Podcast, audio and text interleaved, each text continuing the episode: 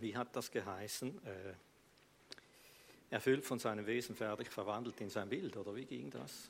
So? Das wäre eigentlich der Kern der heutigen Predigt. Das ist der Schlüssel der ganzen Sache, wie unsere Männlichkeit und Weiblichkeit wiederhergestellt wird von Gott, indem er das selber wieder immer wieder neu in uns hineingießt. Und wir so den Zugang bekommen zu der wahren Männlichkeit und Weiblichkeit hat mich, die Lieder waren sensationell wieder.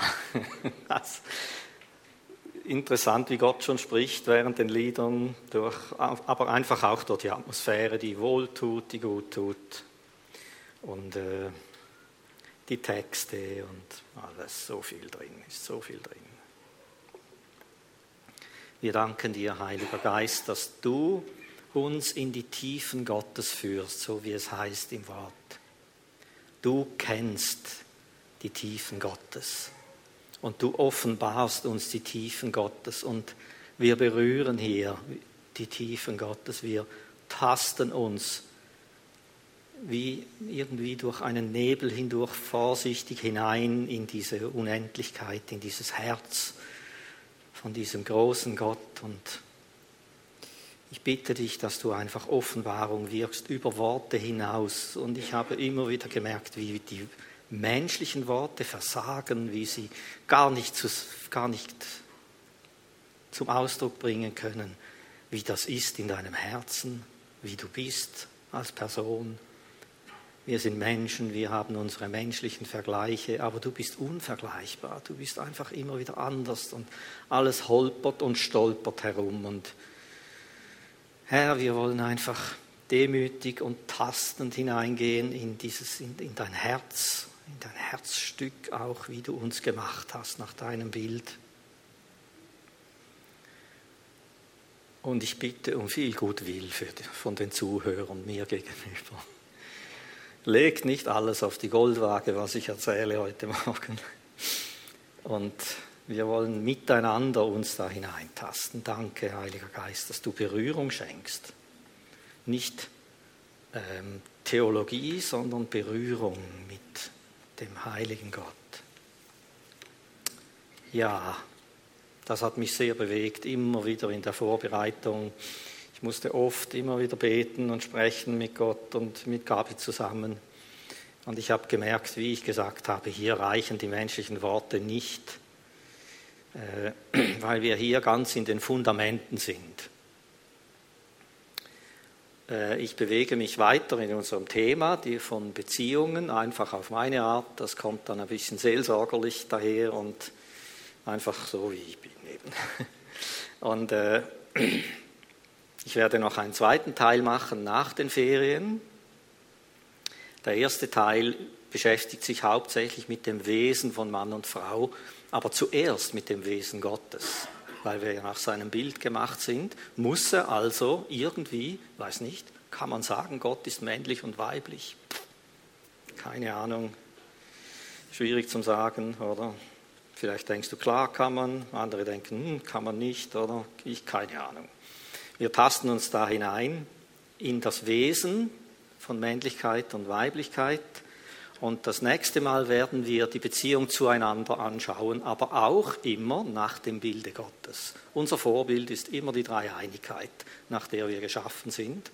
Und das gibt einen ganz anderen Ansatz, wie Mann und Frau sich verhalten zueinander, wenn wir schauen, wie die, wie die Dreieinigkeit umgeht miteinander. Ein herrliches Thema, kann ich euch sagen. Es ist erstaunenswürdig, wie sie miteinander umgehen. Aber ich bin jetzt schon im zweiten Teil.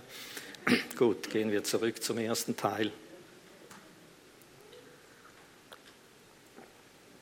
Wir werden durch diese fünf Punkte durchgehen, die Ursprungsgeschichte zuerst anschauen aus dem ersten Mose, dann wollen wir Gott als die Quelle der zwei Geschlechter anschauen, was er übrigens nicht nur war, sondern auch ist, immer wieder ist. Und das Abgeschnittensein von Gott ist auch immer wieder ein Stück Abgeschnittenheit von der frischen, lebendigen Männlichkeit oder Weiblichkeit. Dann schauen wir Mann und Frau an, wie sie ursprünglich geschaffen waren. Das wird dann schon anspruchsvoll. Noch schwieriger wird dann die Abtrennung von Gott. Was macht das mit der Geschlechtlichkeit? Die Abtrennung von Gott im Fall, im ursprünglichen Fall, aber auch biografisch in unserer Geschichte. Großeltern, Eltern, wir, unsere Geschichten, die uns irgendwie verletzt oder abgetrennt haben von einem Stück Weiblichkeit oder Männlichkeit.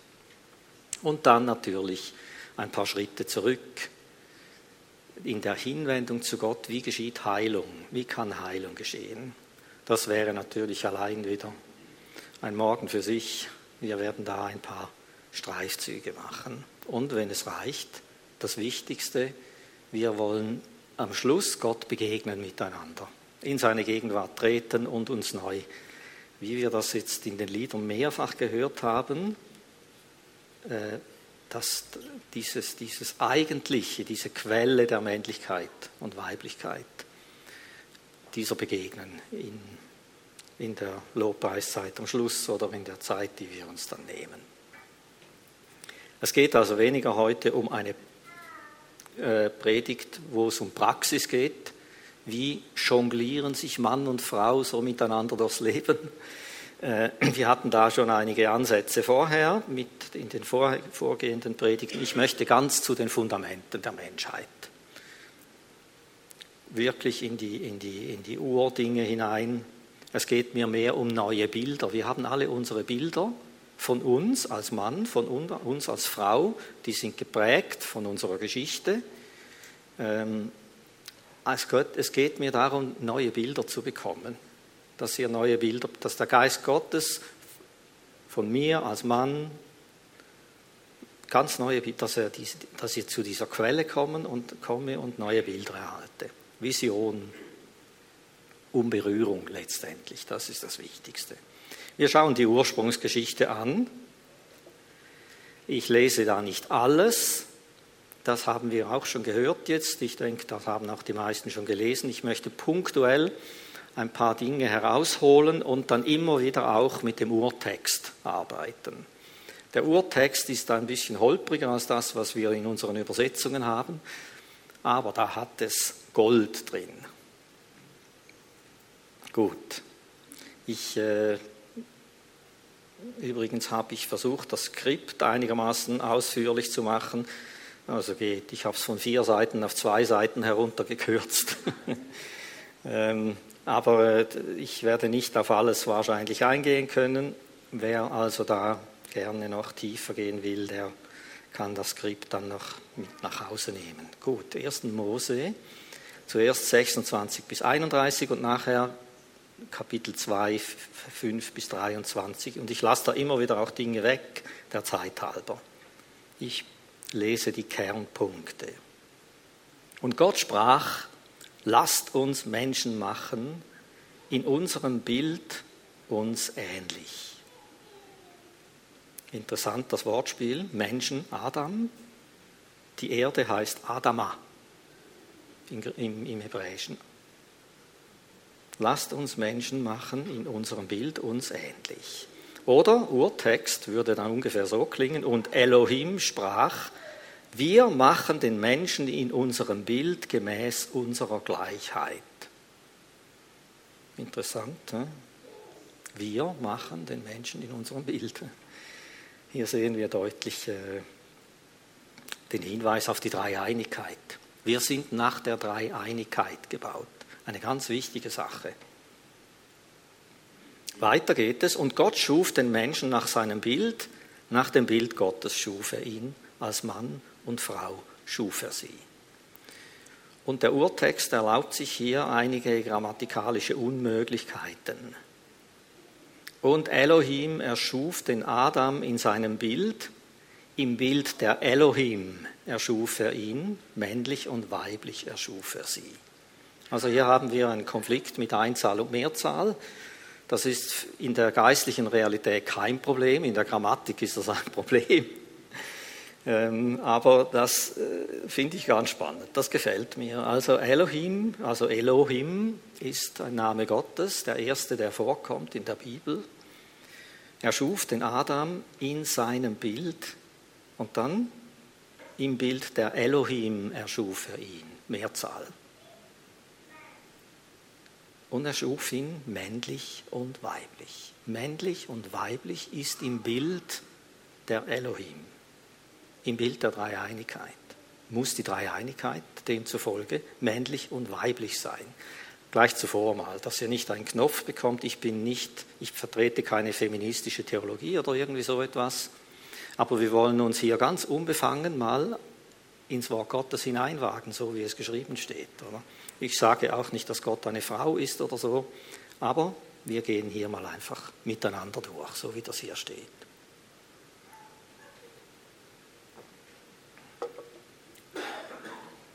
Es geht weiter. Ähm, Im 1. Mose 2 ist, kommt die, die, Schöpfungsgeschichte wieder des Menschen. Es scheint mir, wie wenn dort mit der Lupe genauer hineingeschaut wird. Und die Dinge sind ein bisschen ausführlicher beschrieben. Das war die Zeit, als es noch keinen Menschen gab, den Erdboden zu bebauen, heißt es. Im Urtext heißt das, da war noch kein Adam, um die Adama zu bedienen. Ist doch spannend, oder? Da sehen wir schon ein Stück Berufung. Der Adam ist für die Adama zu bedienen. Also nicht jeder ist Bauer, logisch, oder? Aber wir sehen hier bereits, das hat zutiefst mit, unserem, mit, mit dem männlichen Wesen zu tun. Und wir werden nachher sehen, wie die Frau, die hat nicht den Auftrag, die Adama zu bedienen, die hat ganz andere, innere, eine innere DNA. Gut, also der Adam, der bedient die Adama. Und Gott, der Herr, sprach, es ist nicht gut, dass der Mensch allein sei. Ich will ihm eine Hilfe machen, die ihm entspricht. Oder andere übersetzen, ich will ihm eine Hilfe machen als seine Gegenwart. Habe ich gedacht, der Herr hat schon gewusst, die Männer tendieren dazu, so einsame Türme in der Landschaft zu sein, weiß keiner genau, was in ihren Herzen vorgeht und Gott sagt, es ist nicht gut, dass der Mann allein ist. So. Er braucht eine Gegenwart, er muss wie sein Herz, er braucht etwas, wo er sein Herz teilen kann. Spannend, oder? Und ich will ihm eine Hilfe machen. Ich weiß nicht, wie das denn bei den Frauen ankommt. Ja, ich bin jetzt recht gut genug, dem, Frauen, dem Mann zu helfen, oder? Und das war's dann. Ähm, hier im Urtext das Hilfe, das Wort Eser, man kennt vielleicht eben Eser. Bis hierher hat der Herr geholfen, dieser Satz. Oder? Eser, das heißt helfen, unterstützen, beistehen. Ähm, bedeutet überwiegend, äh, bedeutet einfach mal Hilfe, das was es hier heißt, wird aber meistens für die Hilfe Gottes verwendet. Überwiegend im Alten Testament ist dieses Wort für die Hilfe Gottes gebraucht. Und wenn wir das uns überlegen, helfen, unterstützen, beistehen, dann kommt uns da ein Sinn im Neuen Testament Parakletos, der zur Unterstützung herbeigerufene. Das ist ganz ähnlich im Griechischen, Parakletos der, vom Inhalt her, wie dieses Eser. Parakletos ist ein Begriff für den Heiligen Geist.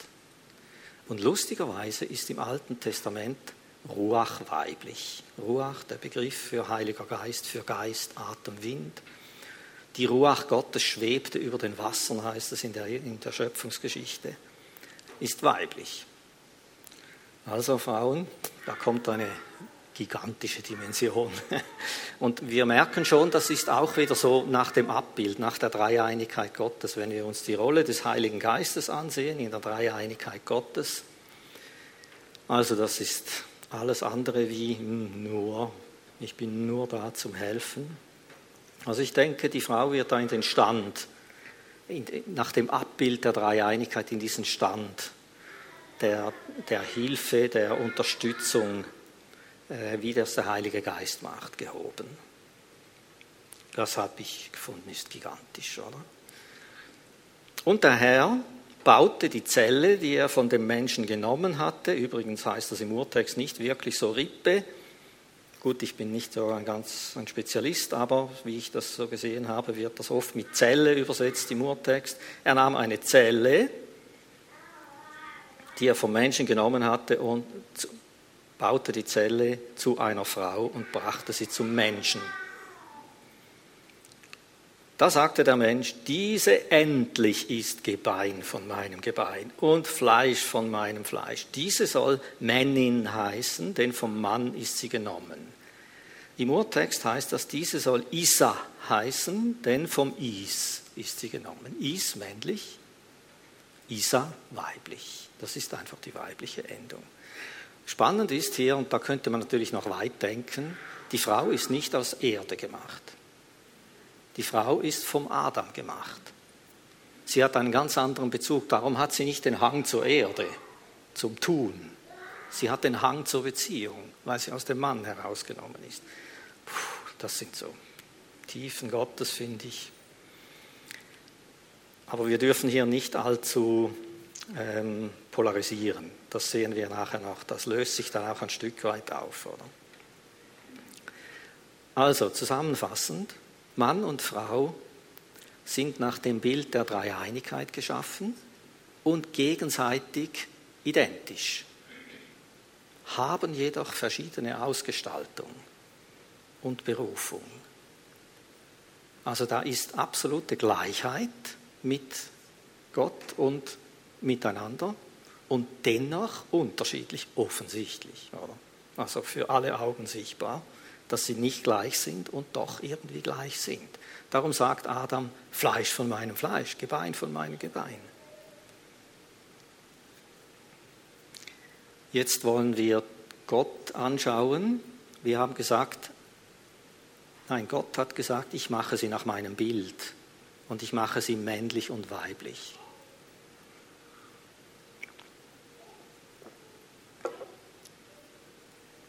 Also, die Schlussfolgerung erlaubt, in Gott muss, müssen die Urgründe von männlich und weiblich sein. Allerdings in Gott ist das absolut harmonisch verteilt. Das ist nicht getrennt. Es ist nicht auseinander, wie er das irgendwie bei Mann und Frau verteilt hat. Es ist eins. Was das immer ist, keine Ahnung, das Urprinzip von Männlichkeit und Weiblichkeit trägt Gott in sich und wir sind, wenn er aushaucht und uns berührt, dann berührt er Männlichkeit und Weiblichkeit. Das zeigt sich dann in zwei Ausgestaltungen. Ganz grundsätzlich, Gott stellt sich uns männlich vor. Das heißt immer er. Überall, das findest du hunderte Male, er, wenn von Gott die Rede ist. Dann heißt es der Vater, männlich, der Sohn männlich, aber der Heilige Geist im Alten Testament weiblich. Also die Dreieinigkeit so, oder? Die Ruach. Untrennbar, harmonisch verwoben ist das alles in Gott. Er kann sagen, ich bin ein Löwe, ich zerreiße dich und ich bin wie eine Bärin, der man die Jungen weggenommen hat, in einem Atemzug komm einer Bärin nicht zu nahe, komm überhaupt einer Mutter nicht zu nahe, wenn man an ihre Jungen geht, oder? Dann wird sie zu einem reißenden Bären. Und äh, hier sehen wir dann gleich, äh, dass das Weibliche hat nicht nur die sanften Züge, es hat auch diese kriegerischen Züge, die männlichen Züge, oder? Das ist auch da, oder? Aber Gott, bei Gott fließt das alles ineinander. Er kann in einem Satz kann er diese übrigens menschlichen Bilder benutzen. Aber er hat ja die, die ganze Schöpfung hat er ja auch nach, nach seinem Herzen geschaffen. In der ganzen Tierwelt, in der Schöpfung finden wir diese Männlichkeit und Weiblichkeit. Das sind Geheimnisse. Jetzt möchten wir eine Liste anschauen, gern das nächste Bild. Und jetzt arbeiten wir miteinander. Ich habe nur mal so einen Streifzug gemacht durch die Bibel und ich habe versucht, männliche Gottesbilder und weibliche Gottesbilder äh, zusammenzufassen.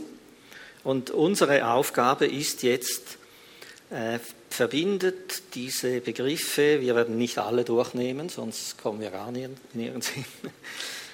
Die, die euch anspringen, verbindet diese mit Attributen, verbindet diese mit den dazugehörigen Eigenheiten und Voraussetzungen und Fähigkeiten.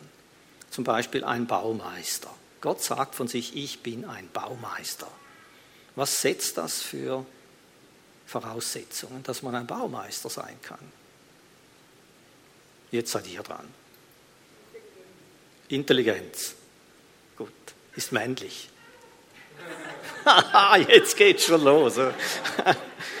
Nein, wir werden das auflösen nachher. Nur keine Panik, macht einfach mal. Weiter. Planung. Was? Weisheit, ja. Die ist weiblich übrigens im Alten Testament, aber ist gut, ja. Armin? Vision, ja. Ja, genau, räumliches Vorstellungsvermögen. Ja, das kommt ja. Kreativität, sehr gut. Okay, äh, macht weiter mal. So, nehmt mal andere Begriffe, nehmt einen Begriff und ruft einfach, was ihr denkt, was braucht das für, was sind die Attribute damit verbunden, die Voraussetzungen, die Fähigkeiten. Wir bleiben auf der männlichen Seite zuerst. Ich höre. Der Bräutigam, was, was ist das Spezielle am Bräutigam? Der braucht eine Braut, gut, okay. Ja, das ist tatsächlich so, ja, ja. Stellt euch den Gott vor, er braucht eine Braut, er möchte das. Da kriegt man Hühnerhaut. Weiter? Führer, Hirte. Und was, was, was braucht man dazu, um das zu sein?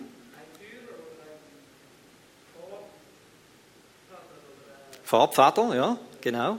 Also etwas Leitungsfähigkeit, Pionier sein, Befähigung, Mut. Das ist vielleicht hilfreich, ja. Ist das immer bei den Männern mit dem Orientierungssinn? Wie ist das so? Das ist unterschiedlich. Keine Ahnung, ich habe da noch keine Studien darüber gelesen. Ich weiß nur, es gibt Männer, die haben einen furchtbaren Orientierungssinn, zum Beispiel ich, oder? Und Frauen, die haben einen ausgezeichneten Orientierungssinn. Gut, sagt noch ein paar.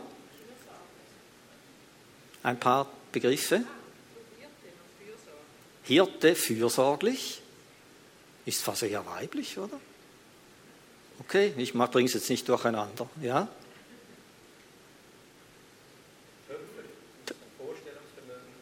Töpfer braucht Vorstellungsvermögen,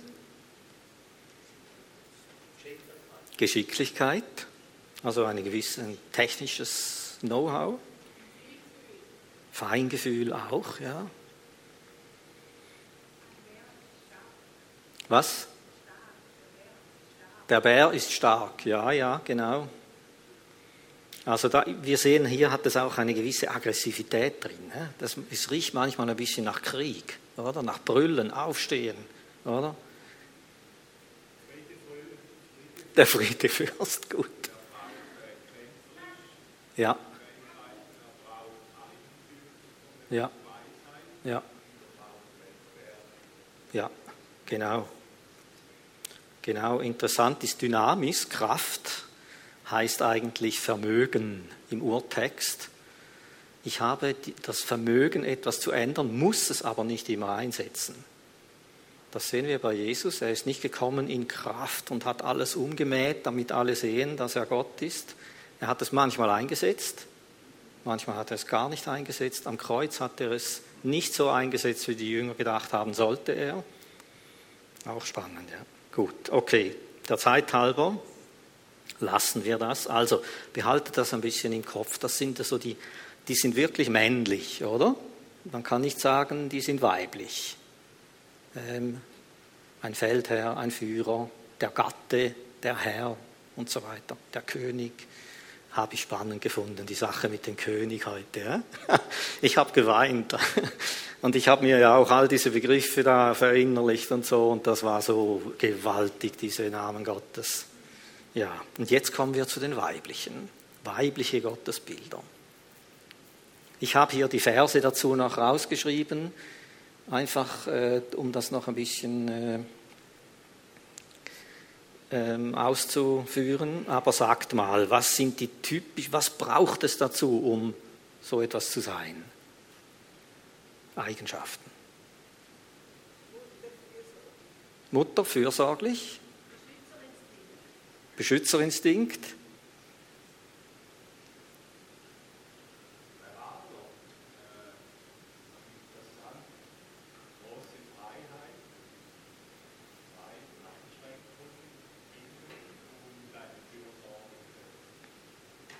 Mhm. Ja.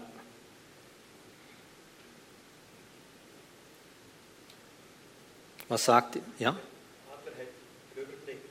Hat den Überblick, ja. Ja, die Mutter, die Frau, gigantisch, was die Frauen manchmal für Überblick haben. Ich sehe da eine Spalte, Gabi sieht da die ganze Palette, hat schon drei Wochen vorausgedacht, oder? Ich denke, Mann, was ist in drei Wochen, oder? Okay, was sagt ihr zur Gebärenden? Was braucht es für Voraussetzungen, wenn, wenn Gott sich Gebärende nennt? Was? Mut? Kraft? Was? Auch Beschützerinstinkt? Ausdauer? Höre ich da irgendwelche Geburtsgeschichten heraus? Geduld, ja. Loslassen, oh ja, genau. Äh, Kampfgeist auch, ja. Und ein, etwas habt ihr noch nicht gesagt. Als Gebärende musst du zuerst empfangen wollen. Oder? Sonst gibt es gar nichts, oder?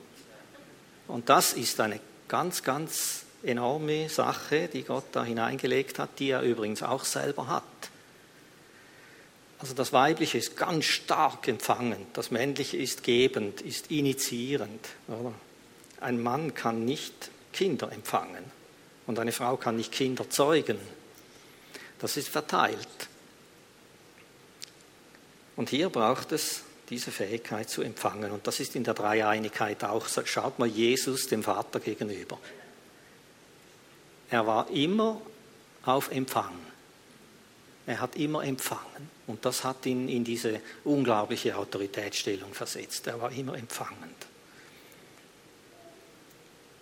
Gut. Weiter, hat noch jemand etwas?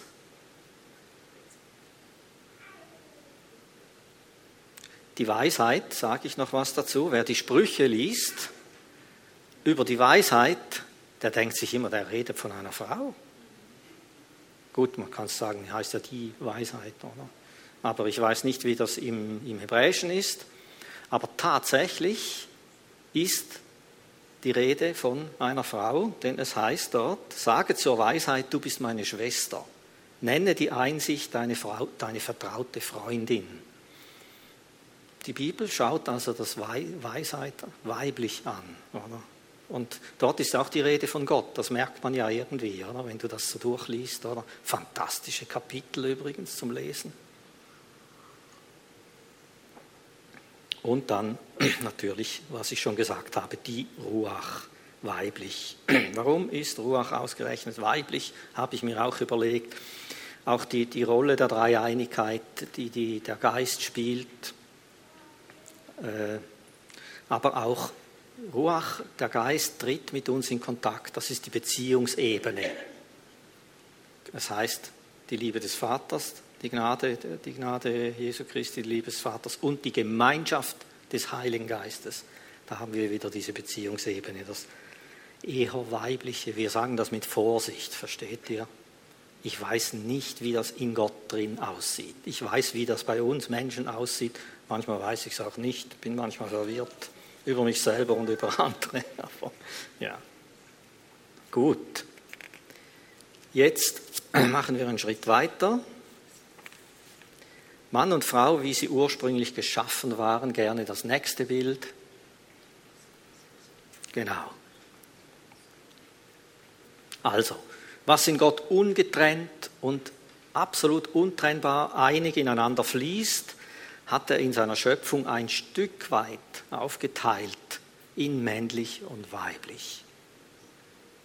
In diese zwei Wesensarten. In jede legte er diese Eigenschaften von sich selber hinein. Das Männliche ist zutiefst göttlich, das Weibliche ist zutiefst göttlich. Im Kern. Und wenn diese, warum er das gemacht hat, kann man sich auch schon mal fragen, oder? Aber ich sehe, wenn diese zwei harmonieren, das muss nicht mal in einer Ehe sein, das kann auch an einem Arbeitsplatz sein, wenn man lernt, Wertschätzung dem anderen Geschlecht entgegenzubringen, wenn man die, die Stärken des anderen Geschlechts segnet äh, oder in der Gemeinde, wenn das ineinander fließt, dann gibt das ein Ganzes. Und das, gibt, das ist eine Repräsentation Gottes in einer zerbrochenen Welt. Das ist ein Abbild, ein machtvolles Zeugnis, wenn Mann und Frau in dieser Gegensätzlichkeit ergänzend und einander ehrend und äh, äh ja, ergänzend und ehrend sind.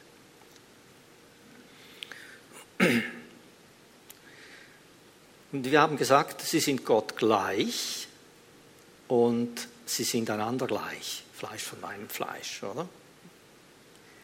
Und doch ist da diese spezielle Verteilung. Ich habe es mir verkneift, jetzt ein Bild zu zeigen, ein weiteres, das diese Verteilung etwas deutlicher zum Ausdruck bringt. Ich habe gefunden, okay, also Aufklärung machen wir jetzt nicht heute Morgen. Und äh, vielleicht wären die einen dann gleich wach gewesen, wenn man so ein Bild gezeigt hätte. Ähm, aber äh, dieses Maskuline, dieses Feminine, diese ganz typischen Geschlechtsmerkmale und was alles damit zusammenhängt, hängt, dass du merkst, das hat, das hat ja nicht nur, das sind ja nicht nur organische Dinge. Du merkst, das macht etwas mit der ganzen Person, die ist irgendwie anders gestrickt. Die sind zwar gleich und doch anders. Das ist so ein Geheimnis. Was heute absolut verwischt und durcheinander ist, war beim Typ Nummer eins anbetungswürdig, herrlich. Da war alles noch klar. Wir wollen uns eher an dieser Quelle orientieren als in der Gegenwart. Wenn wir uns in der Gegenwart mit Begriffen von Männlichkeit und Weiblichkeit orientieren, dann kommen wir ins Minenfeld. Das wird chaotisch. Wir wollen uns immer versuchen, am Urbild zu orientieren, damit wir einigermaßen Ordnung behalten, dass es nicht ausartet hier, so dass wir keine Streikgespräche bekommen, dass wir nicht verletzen oder so. Gut. Also wir sehen die Dreieinigkeit. Ich habe das mal so dargestellt, hat mir gut gefallen. Das ist aus der Kirchengeschichte übrigens, hat man das so dargestellt. Und dann sehen wir, äh, wie Gott sein Wesen, Wesenszüge aus der Dreieinigkeit, erstens hat er körperlich geschaffen, die zwei Wesen, Adam aus Staub, Eva aus seiner, aus seiner Seite. Und die sind schon körperlich unterschiedlich. Wir sehen aber, dass sie Zugang zu einem ganzen Gott haben. Er hat sich nicht halbiert. Über Eva die weibliche Seite, über Adam die männliche Seite. Sie haben nicht einen halbierten Gott über sich gehabt. Sie haben einen ganzen Gott über sich gehabt. Darum ist das Ganze von Gott in ihnen einfach irgendwie anders gewichtet, etwas anders gewichtet.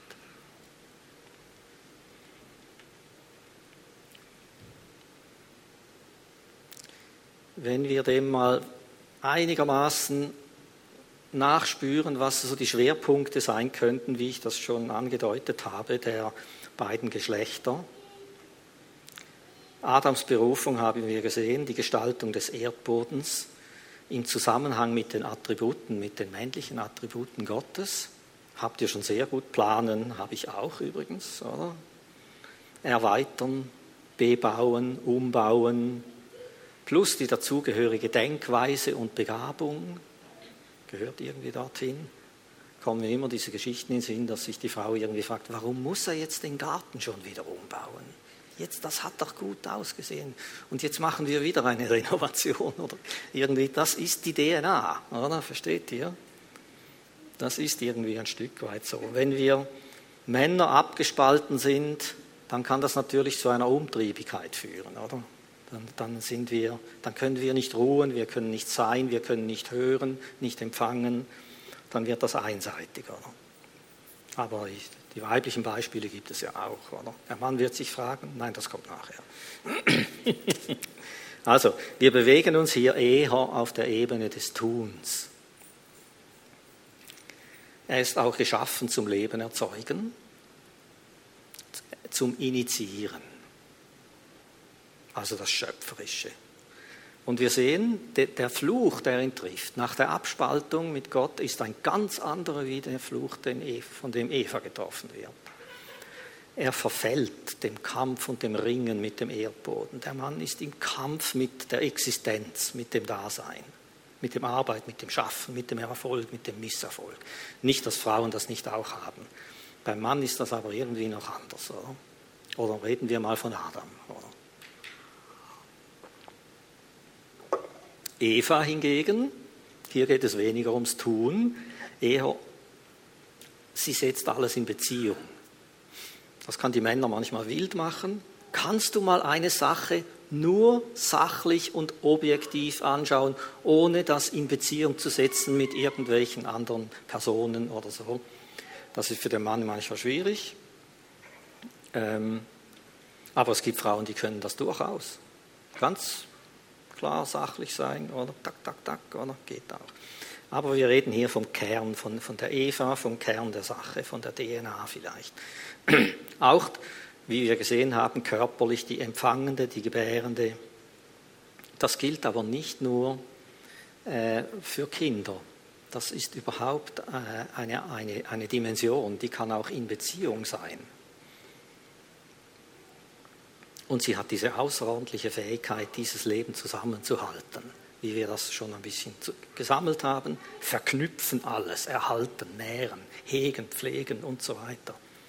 Wie das in einer Firma aussieht, ist die, die weibliche Dimension einer Führung in einer Firma sieht anders aus wie die männliche. Sie verknüpfen die Dinge anders. Oder? Nach der Abspaltung, nach dem Fluch, ist sie im Kampf mit ihrer Berufung als Lebengebärende und im Kampf mit den Beziehungen. Wir sehen dort, die Verwicklung der Frau ist eher in Beziehung als in, in, in Sachdingen, in, in, im Tun. Eher dort. Aber, und jetzt kommt das große Aber, wir dürfen hier nicht zu stereotyp werden. Ich habe euch gesagt, äh, die Frau hat nicht den halben Gott bekommen. Die Frau hat den ganzen Gott bekommen und der Mann hat den ganzen Gott bekommen. Die Frau hat Anteil an der Kraft, am Kriegerischen auch, kann sie auch haben, im, im, wenn sie von Gott das bekommen hat und nicht aus der Verletzung heraus, aus, der, aus ihrer Biografie, genauso wie der Mann äh, ein sehr, sehr beziehungsorientiert sein kann.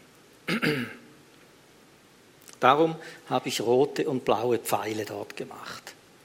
Die Frau hat etwas mehr rote Pfeile, der Mann hat etwas mehr blaue Pfeile, blau für männlich, rot für weiblich. Und was man nicht so sieht, ich habe das schraffiert, auch die beiden.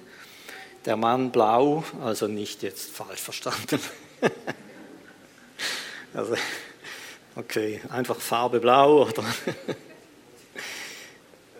äh, hat auch diese feinen roten Töne in sich. Und die Frau Rot hat auch diese feinen blauen Töne in sich. Das scheint mir wichtig zu sein. Ähm, es gibt scharfsinnig analytische Frauen oder wild entschlossene. Äh, da sehen wir in der Bibel zum Beispiel, Deborah war eine Richterin, die hat geleitet, oder? Und unter ihr war Jael, das war eine ganz heftige, die hat dem Feind, dem, einem, feindlichen Heerführer, mit einem Riesenhammer und einem Pflock das Hirn zerschmettert. Oder? Und sie wurde besungen in den Kriegsliedern, in den, in den äh, Lobliedern. Äh, da sehen wir, das geht auch, oder?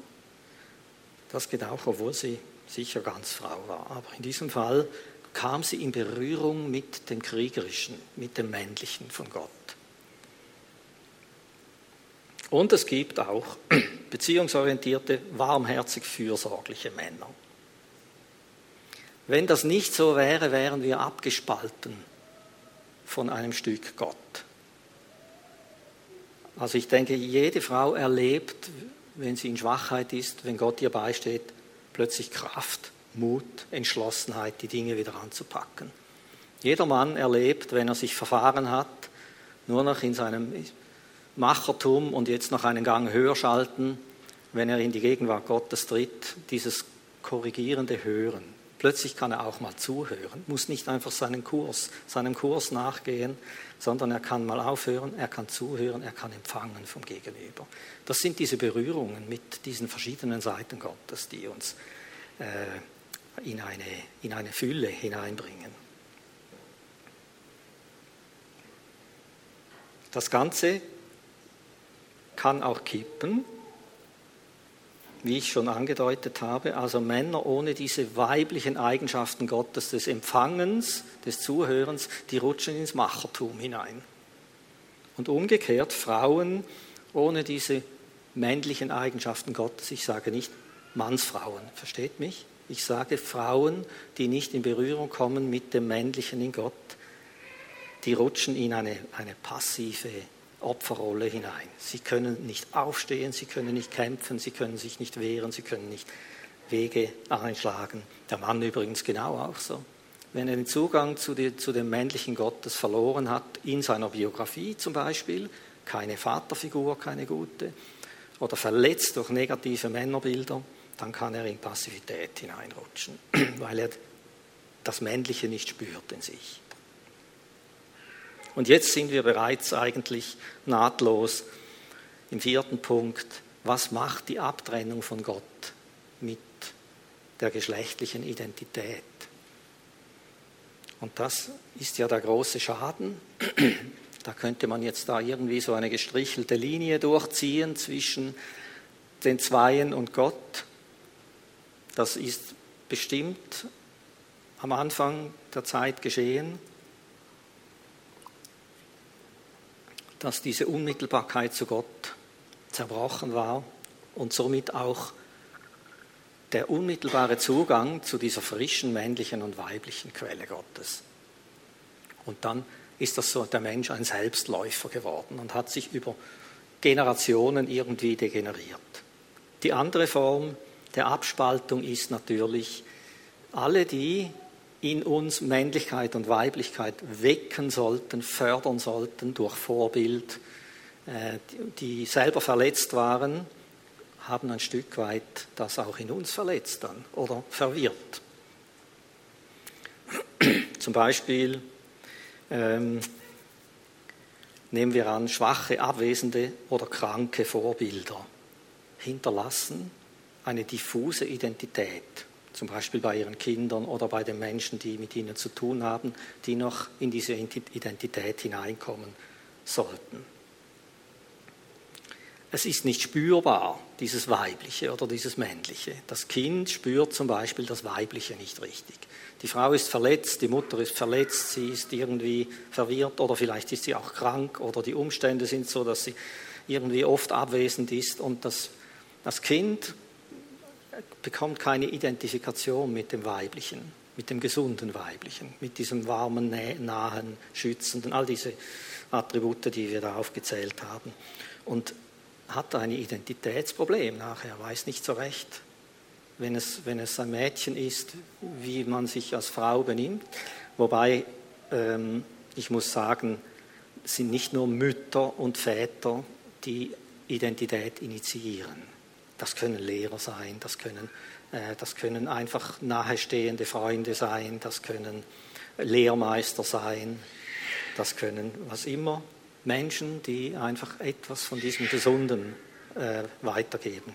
Sie sind ein Stück weit Stellvertreter Gottes. Sie, sie widerspiegeln ein Stück weit Männlichkeit und Weiblichkeit Gottes im gesunden Sinn.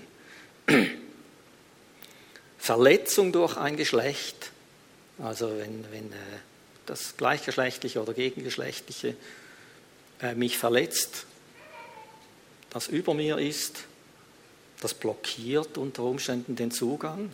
Ich bekomme kein positives Männerbild, angenommen. Äh, väterliche Personen, mein Vater oder väterliche Personen haben mich verletzt. Das kann in mir etwas blockieren an männlicher Entwicklung, weil ich diese schlechten Bilder habe. Oder ich distanziere mich. Wenn ich mich distanziere von der Männlichkeit meines Vaters, dann distanziere ich mich auch von meiner Männlichkeit ein Stück weit. Das kann ganz viele Folgen haben, äh, dass man äh, in Abhängigkeit gerät, geradezu zu diesem Geschlecht, weil man es sucht, überall sucht, oder dass man auf Distanz geht, Unnahbarkeit, und so weiter. Abtrennung, Abstaltung. Bis zu Männerhass und Frauenhass, was eigentlich eine direkte Verletzung des Herzens Gottes ist. Weil das, was er aus seinem Herzen in uns gelegt hat, wenn wir das zu hassen beginnen, dann spalten wir uns in ganz krasser Weise ab. Ähm,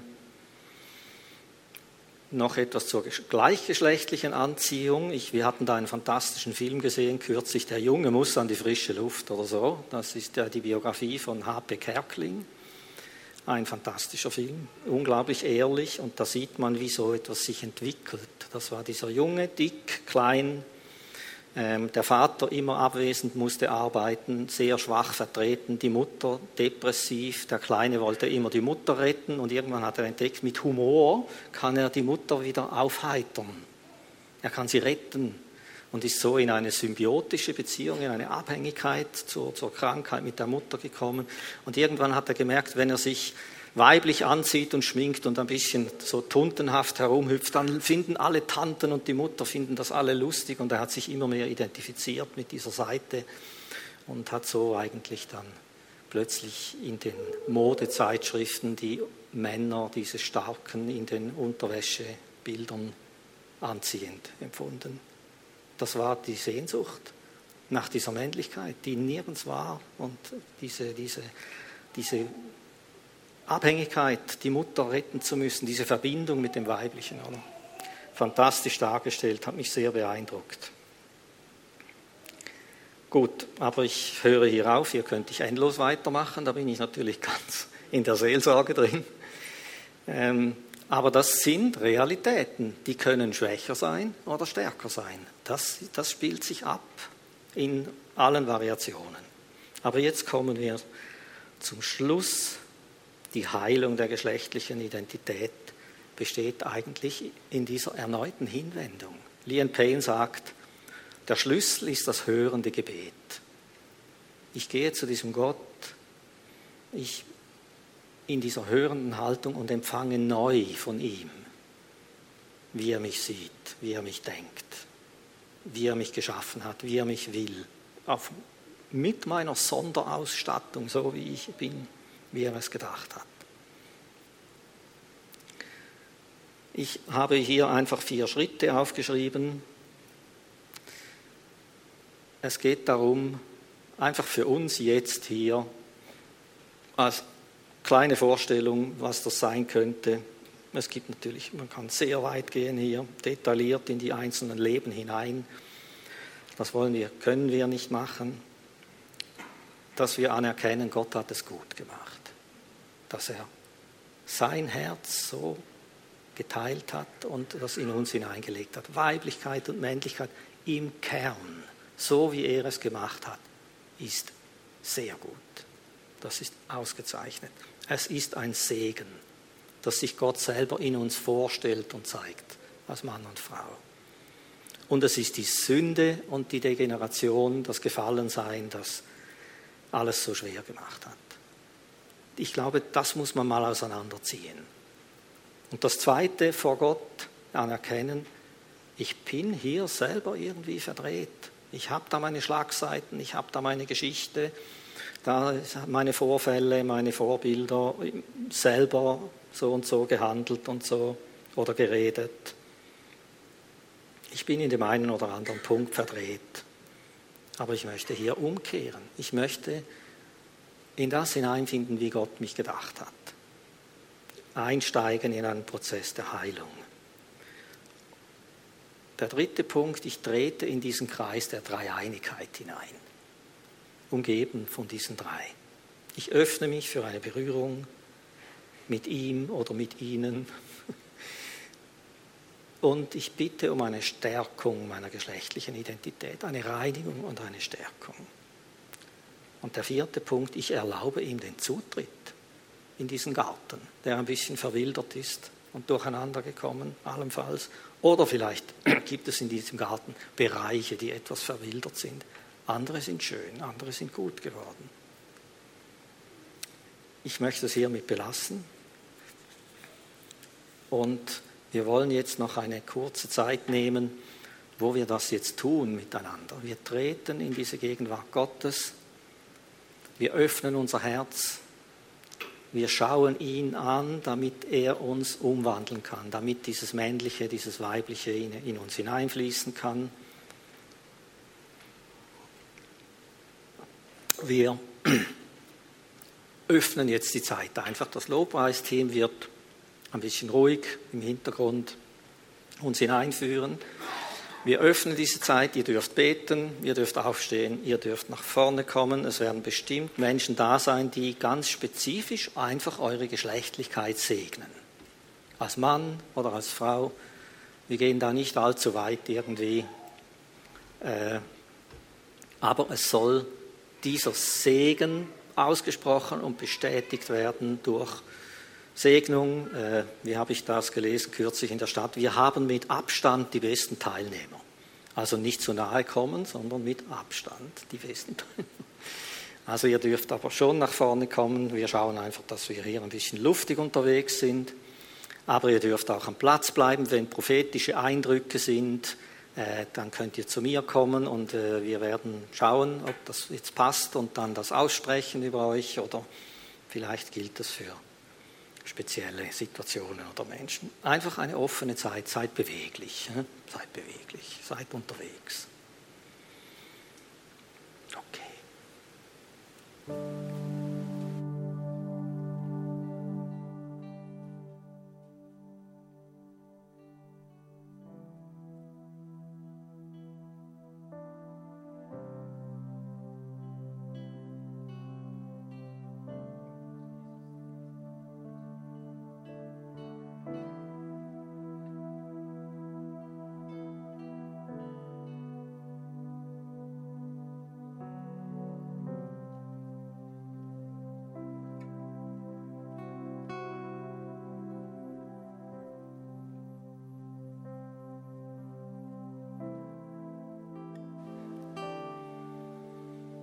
Wir danken dir, Jesus, dass du das so gemacht hast. Vater, dass du das so geschaffen hast aus deinem Vaterherzen heraus. Dass wir jetzt eintauchen dürfen in diese Dreieinigkeit im Kreis, im Kreis von dir. Dass wir uns segnen lassen dürfen von dir. Dass du uns reinigen kannst von aller Verwirrung, die Sünde hinterlassen hat an uns und wir bitten dich, Heiliger Geist, dass du jetzt einfach kommst mit Licht und Wahrheit, mit Reinigung und uns berührst und stärkst. Dass du dich herabneigst und die Dinge berührst in uns, die irgendwie vielleicht geknickt sind oder nicht so gute Wachstumsbedingungen hatten. Ich, gerade diese Dinge möchte ich speziell segnen jetzt. Im Namen Jesu wachse gedeihe. Du bist so gewollt, wie Gott das gewollt hat. Ja, wir danken dir, was du alles in uns hineingeleitet hast. Und ich möchte jetzt einfach ganz besonders Frauen segnen in deinem Namen. Ich segne euch als da, wie Gott euch gemacht hat als Frau. Ich segne Männer. Ich segne euch, wie Gott euch gemacht hat als Mann. Ich segne alles, was er in euch hineingeleitet hat, in Mann und Frau hinein. Es soll wachsen und es soll gedeihen im Namen Jesu heute Nachmittag, diese Woche. Es soll zunehmen und wachsen. Ich segne euch auch mit einem Blick für das andere Geschlecht. Ich segne euch, dass ihr die Spuren Gottes im anderen Geschlecht seht, dass ihr die segnet, dass ihr die ehret, dass ihr die fördert im Namen Jesu. Und ich wünsche euch allen.